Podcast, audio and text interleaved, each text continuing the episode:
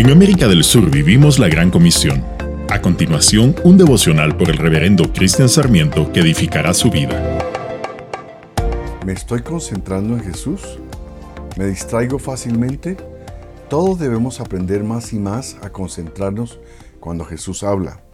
Jesús también les dijo, su palabra siempre es pertinente, potente, esperanzadora y enriquecedora. La acción de Jesús hoy es una promesa.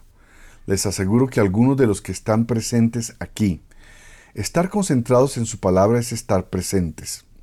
Cuando nos concentramos en Jesús, recibimos promesas y resultados potentes.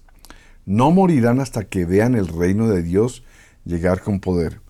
El reino de Dios llegó con poder a los discípulos de Jesús el día de Pentecostés. Hechos 2.4 nos dice que todos quedaron llenos del Espíritu Santo. La promesa de hoy de Jesús se hizo realidad para los que estaban presentes y lo escucharon.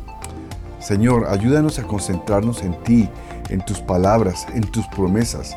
Llénanos de tu presencia y poder.